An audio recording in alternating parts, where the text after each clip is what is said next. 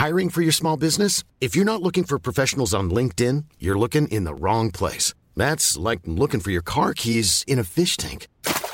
LinkedIn helps you hire professionals you can't find anywhere else, even those who aren't actively searching for a new job but might be open to the perfect role. In a given month, over 70% of LinkedIn users don't even visit other leading job sites. So start looking in the right place. With LinkedIn, you can hire professionals like a professional. Post your free job on linkedin.com slash people today.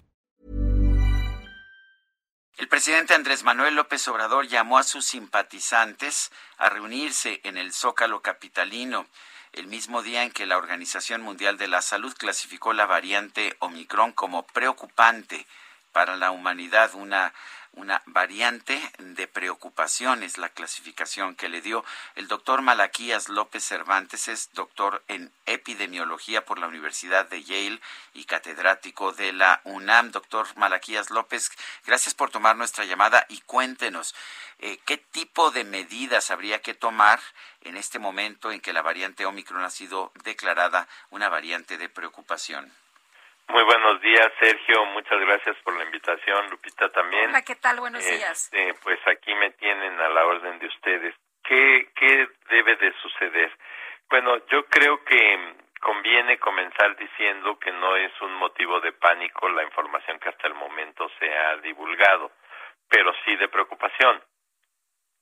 Deberíamos de tener prudencia, deberíamos de tener cordura y pensar en que hay un de posibilidades que no son indispensables, que no son vitales y que en la medida en la que pueden exponer a las personas y comprometer la salud de la población, pues deberíamos de eh, tratar de postergarlas o de, dejarlas pasar por esta ocasión.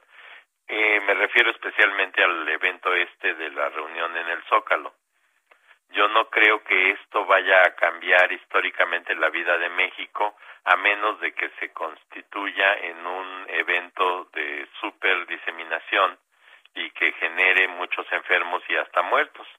Y entonces sí lo vamos a recordar para siempre. Pero pues qué necesidad hay de estar exponiendo a la gente y en estos momentos en los que sabemos que puede haber un peligro adicional. Eh, doctor, en el caso del, del, cubrebocas, el cubrebocas a estas alturas eh, de, la epidemia, donde en algunas ocasiones se nos dice que hay menos contagios, que hay menos muertos, es un eh, es, es opcional, es decir, podemos hacer lo que nos dé la gana en concentraciones, por ejemplo, en donde hay un concierto o donde va a haber tantas gentes como en el, tantas personas como en el Zócalo, puede ser opcional si quiero me lo pongo y si no, no. Bueno, por supuesto que no, es, no debe de ser opcional, debería de ser obligatorio, pero deberíamos de ver este tipo de eventos si se consideran absolutamente indispensables acompañados de otras medidas, como por ejemplo poner filtros para la entrada al zócalo y dejar solamente que pasen personas vacunadas y con cubrebocas para poder minimizar el, el riesgo ya que se considera indispensable tener este tipo de reuniones, pero decir tráiganlo si quieren y si no, no, y venga el que sea vacunado o no, pues me parece una grave este, decisión, una irresponsabilidad. Ahora, doctor, eh, una persona vacunada, pues quizás tenga síntomas eh, menos graves, pero sí puede ser vector, sí puede transmitir la enfermedad, ¿no? Sí, por supuesto. Eh, por eso decía yo al principio, pues es mejor no, no hacer este tipo de eventos. Pero si se considerara que pues de esto depende todo el futuro de este país, bueno, pues por lo menos tener protecciones severas. Pero se está no solo convocando algo que a mí me parece intrascendente, sino que se está haciendo de la peor manera posible. Eh, doctor, hay muchas personas que dicen que ya están hartas de eh, no ver eh, o de no de reunirse con, con, la familia o con los amigos, ya van a empezar las preposadas, luego empiezan las posadas. Em, ¿Qué debemos hacer? ¿Cuáles son las pues las cosas que debemos tomar en cuenta? Em, la gente ya no se va a quedar en su casa, por supuesto. Bueno, Lupita, por allí leí, leí una, una frase que me llamó mucho la atención. Nosotros estamos cansados del virus, pero el virus no está cansado de nosotros. Entonces, en la medida en la que sea negligente nuestra forma de comportarnos, pues vamos a pagar las consecuencias. En México no me cansaría yo de repetir, tenemos una gran cantidad de personas sin protección por las vacunas. No solamente los jóvenes, los, los niños, sino que hay una cantidad importante de adultos que por diversas razones no se han vacunado.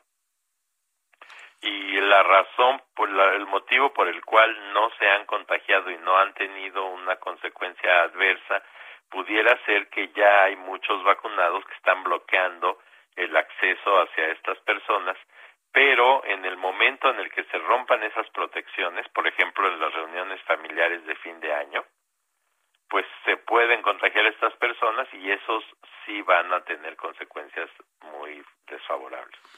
Algunos países han cerrado fronteras, han bloqueado vuelos que proceden de Sudáfrica y de otras naciones eh, africanas.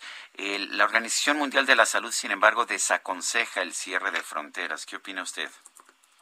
Bueno, eh, Sergio, creo que este, habría que pensar que para cuando se da uno cuenta de que hay una variante, ya la variante se dispersó.